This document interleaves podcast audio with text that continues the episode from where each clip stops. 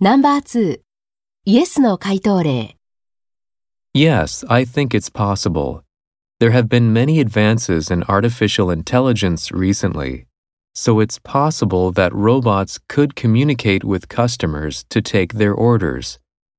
In addition, it would be much cheaper than hiring human servers.